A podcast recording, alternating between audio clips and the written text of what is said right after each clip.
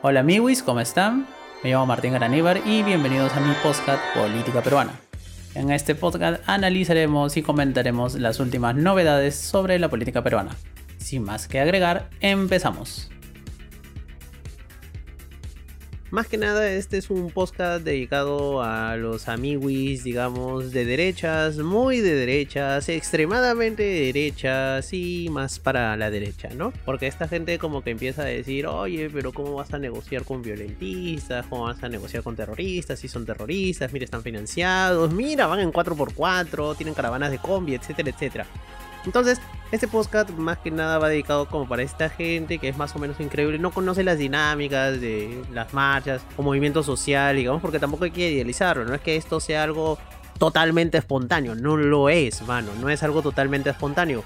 Pero tampoco es que tenga una organización así cuasi militar y que estén preparados para la guerra, etcétera, etcétera, sino que es un conjunto, una aglutinación de diversos movimientos que se han agrupado de diferentes maneras. Así que sin más que agregar, empezamos para esta explicación cómo para gente más o menos ingenua o incrédula o que no sabe nada de derechas. Así que aquí vamos.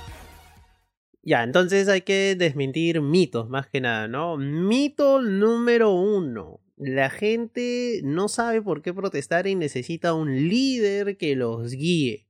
Y eso es falso. O sea, no es que la gente sea bruta o estúpida en el sur del país o en cualquier lugar donde se manifiesten contra el gobierno. Tienen conciencia, obviamente, saben de lo que está pasando. Pueden tener una visión de la realidad errada o no, eso ya depende más que nada del criterio de cada uno. Pero ellos tienen una concepción de realidad, han visto cómo se ha desarrollado, digamos, todo este periodo desde las elecciones. Y como lo comenté en un podcast anterior, obviamente ellos han visto que literalmente su voz y su voto ha sido tratado desde Lima de una forma, digamos, muy inferior o que simplemente no al igual que el de ellos. Entonces, ¿tienen motivos para estar más o menos encabronados? Sí, y lo tienen, obviamente.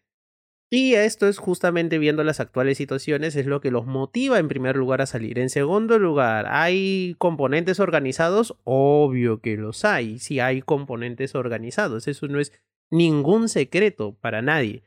Se organizan de diferentes maneras, en frentes de barrio, frentes comunales, frentes de defensa, asociaciones culturales, por ejemplo, en Juliaca, Puno, hay mucho de eso. Entonces, es gente que tiene una organización desde muy chivola, por ejemplo, se organizan de diferentes maneras para diferentes fines o propósitos. No necesariamente tienen que ser políticos, pero cuando hay estas situaciones, estos, digamos, modos de comunicación y organización se activan en un modo político, obviamente. Entonces se coordina eso con muchas cosas. Entonces cuando tú ves hay una marcha ya tienen planificado un recorrido, tienen planificado un punto de encuentro, tienen planificado diferentes acciones. No es que todos hagan lo mismo ahí.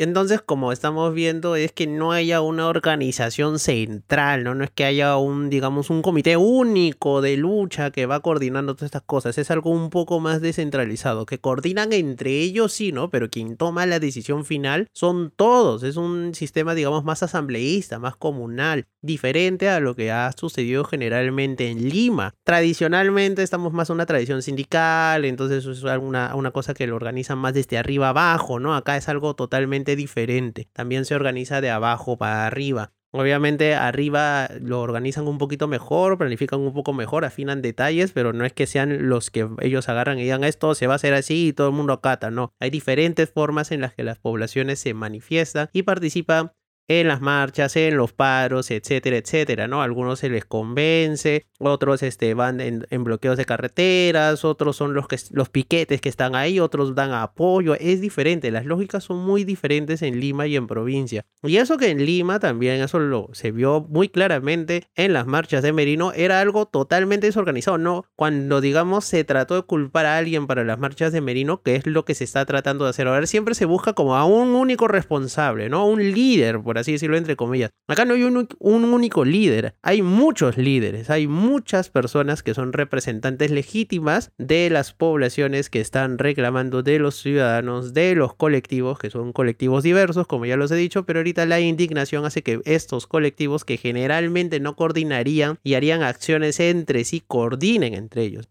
Mito número 2. Son terroristas. Nah. Obviamente que no, pedir una asamblea constituyente, pedir el cierre del Congreso, que lo vamos por, ya lo vimos por un tema de adelanto electoral, pedir la renuncia de Dina Boluarte, por ejemplo, no es hacerte terrorista, obviamente, ¿no? La gente tiene bastante claro qué es lo que quiere, ¿no? Porque ahí uno puede estar de acuerdo o no con lo que ellos pidan, pero, por ejemplo, el gobierno no se puede excusar en decir, no sabemos lo que quieren. Mana, mano, ellos ya han expresado claramente qué es lo que quieren. Quieren uno, la renuncia de Dina Boluarte, o sea, Dina para tu casa. Y después a la cárcel.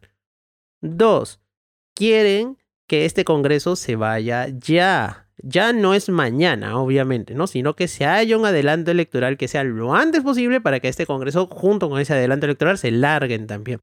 Tercer punto, adelanto electoral. No se siguen tragando el cuento del 2024 porque ellos pueden asumir erróneamente, porque hasta ahorita no hay ningún resultado concreto, de que esas reformas lo único que hacen es favorecer a partidos, digamos, de Lima o de derechas, etcétera, etcétera. Pueden estar errados o no, no hay ninguna evidencia que compruebe eso, pero es la percepción que ellos tienen. Entonces, literalmente ellos quieren elecciones lo antes posible. Significa a mucho, a medio año o en el peor de los casos, el segundo o tercer trimestre de este año, porque eso ya es algo que, que no están aceptando.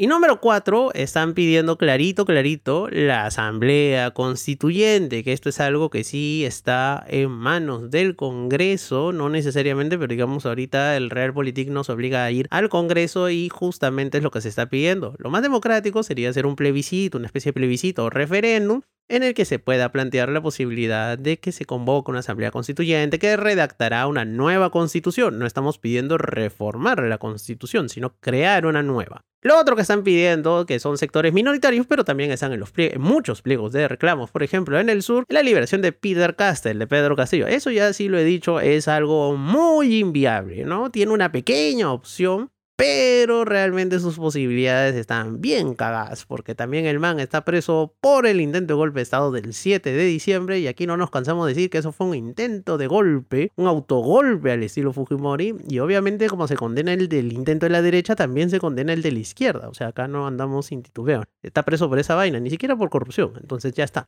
Otro mito súper importante para desmentir, porque claro, digamos, en esa visión centralizada, limeña, ¿no? Digamos, de clase alta, de políticos muy de derechas, las personas, uno, no se pueden autoorganizar, dos, obviamente no piensan por sí mismas, siempre tiene que haber alguien, entonces, si no es Sendero, Movadef, Obviamente tiene que ser algún agente extranjero, Evo Morales o algo por el estilo. Y Evo sí, obviamente, mete su cuchara, el MAM, porque es político también, y las derechas le dan la oportunidad de hacerlo.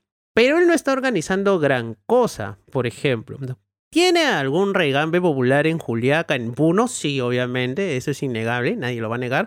Hay partidos con inspiración masista que han tratado de participar en elecciones que no les ha ido muy bien, pero ahí están, por ejemplo. Entonces, de que ha metido su cuchara en parte, sí, pero que él es el cabecillo organizador, conspirador, el que está detrás de la sombra haciendo algo, no, eso es ya darle demasiado crédito y creo que más bien Evo está aprovechando eso y lo está disfrutándolo, ¿no? Un poder que, por ejemplo, en Bolivia ya lo tiene bastante disminuido, en Perú se lo están regalando. Entonces, no, mano, ¿tiene un poco de influencia? Sí. Pero es el líder atrás de todo esto, la mente maquiavélica, no. Tampoco. O en otro también se acusaron a los subprefectos que nombró Castillo. Entonces, un subprefecto tiene otras funciones. También tiene funciones de coordinación, todo esto. Pero como vuelvo a decir, estos núcleos, digamos, de, de población son bastante descentralizados, son muy, tienen, gozan de bastante autonomía, coordinan entre ellos sí, pero coordinar a través de un prefecto o de un político afín al MAS, por ejemplo, no hace ser de que esta gente obviamente siga las indicaciones que esto les da. A veces es más bien al contrario. Uno de estos dos convoca una REU, va a la gente, ellos tienen una agenda y al final en comité, en asamblea se decide otra cosa, obviamente, que tiene que ver más con los intereses de la gente. Esto es algo que está pasando bastante ahora. Por eso es que, digamos, en, las peticiones, en los pliegos de reclamos, en los pliegos de lucha, la petición de libertad Pedro Castillo es la última de todas las que proponen. Sí es la más importante porque la proponen como último, no como primer pliego de reclamos. El primero es la renuncia de Dina Boluarte, por ejemplo.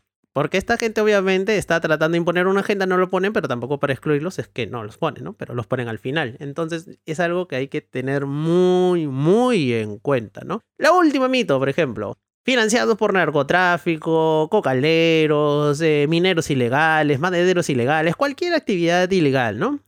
Es verdad que en esta zona del sur del país hay bastante actividad ilegal, sobre todo en Madre de Dios, Puno, por esa zona de ahí, contrabando, minería ilegal, bastante minería ilegal, sobre todo en Madre de Dios. Pero esta gente obviamente vive de, de la pasividad del Estado. Los, los, digamos, las personas que están implicadas en actividades ilegales pagan mucho dinero y pagan redes de corrupción a nivel policial, a nivel de ejército, a nivel judicial y a nivel político. Entonces no nos debe sorprender de que muchas autoridades estén ligadas, muchos fiscales y tombos estén ligados a eso. Entonces, esta gente más bien no sale a protestar porque les cagan el negocio, pues, porque más bien cuando hay este tipo de caos social, mandan agentes de Lima. ¿Y eso qué implica? Uno, que las redes que ellos ya han construido pues no se sigan sosteniendo mucho en el tiempo. Y dos, no les sale a cuenta económicamente porque eso implica pagar más soborno. ¿Tú qué crees? Que el de Lima va a llegar y va a decir, ah, manito, mire, ilegal, ¿no? Siendo actividades ilegales, organización criminal. Ajá. Te va a meter preso, te va a decir, ya bueno, ¿cuándo le pagas a él? Sí. Pues a mí me pagas. Y listo, se acaba. Y por eso les digo, es que a esta gente que más bien está ligada a actividades ilegales, no les conviene para nada que llegue gente de Lima, ¿no? Que lleguen refuerzos de Lima. Eso es lo que ellos, lo último que piden. Entonces acá estamos viendo unas cosas, ¿no? Primero, de que no están ligados al Modadef, no están ligados a Sendero, que puede haber uno que otro dirigente ahí, sí, pero generalmente son residuales. Se lo dice alguien que está en un millón de marchas, un montón de marchas, y siempre vas a ver a la misma flora y fauna de gente y siempre va a haber uno que otro huevón del Modef. Y siempre los mandan a la mierda. En la gran mayoría de los casos. Se les escucha así y después a tomar por culo. Así de simple. Dos, ¿están ligados a narcotráfico? No. Narcotráfico banda por otras zonas, mano. Para empezar. ¿Están ligados con actividades ilegales? No. ¿Están ligados al más Evo Morales, etcétera, etcétera? Muy, muy, muy, muy, muy poquito. Entonces la gente dice, pero ¿de dónde sacan dinero? Él los he visto en camionetas, en combis, movilizándose. Hermano, tú, de verdad, deberías de ir algún día a una marcha en tu vida porque estos, como ya expliqué, comités, asociaciones, fundaciones, club de amigos, clubes departamentales, provinciales, distritales, manejan fondos. Manejan fondos desde siempre. Y obviamente utilizan estos fondos para sus actividades principales. En estos casos también utilizan parte del dinero, recaudan dinero, dan donaciones. Cuando tú vas a una marcha, tú siempre vas a ver ahí, olla común y todas esas cosas se autofinancian la mayoría de las veces. Marchas de sacrificio de Lima, por ejemplo, tienen un determinado plazo de tiempo porque también es que no es que le sobre el dinero a esta gente tampoco, ¿no? Pero son generalmente autofinanciados y encuentran solidaridad entre otras personas. Y peor, con lo que ha pasado estos últimos días en Juliaca, pues se encuentra más solidaridad y más gente apoyando. Por ejemplo, el otro día salió de un artista de esa zona, donó 50 mil soles, por ejemplo, de su propio bolsillo. ¿Eso le hace un lavado de activos algo por el estilo? No, mano, obviamente que no. Pero mira, si una sola persona dona 50 mil soles, imagínate que, que donen 5 o 10 soles cada uno, multiplícalo por miles, ya tienes tu platita ahí, obviamente. Y hay formas de donación que no solamente son monetarias, hay gente que da dinero, hay gente, por ejemplo, que son estudiantes y dan conocimiento. Hay gente que es transportista y presta los transportes, hay gente que está ligado más que nada, por ejemplo, que son dueños de grifos, entonces dan gasolina, etcétera, etcétera. Diversas formas de, financiamiento de estas cosas. No es, digamos, hay una mala visión de Lima que cree que todo es organizado desde arriba, que ponen plata, ¿no? Que tienen un Roque Benavides, no sé, un grupo Romero, el Intercorp, ahí, ¿no? Como financiaban estas marchas contra la vacancia de Castillo y ponían buses, todas estas cosas. No hay eso. En, en provincia es una dinámica muy diferente, muy diferente. Que hay gente violentista, digamos, que hay gente que, que hace desmanes, sí, como en todas marchas.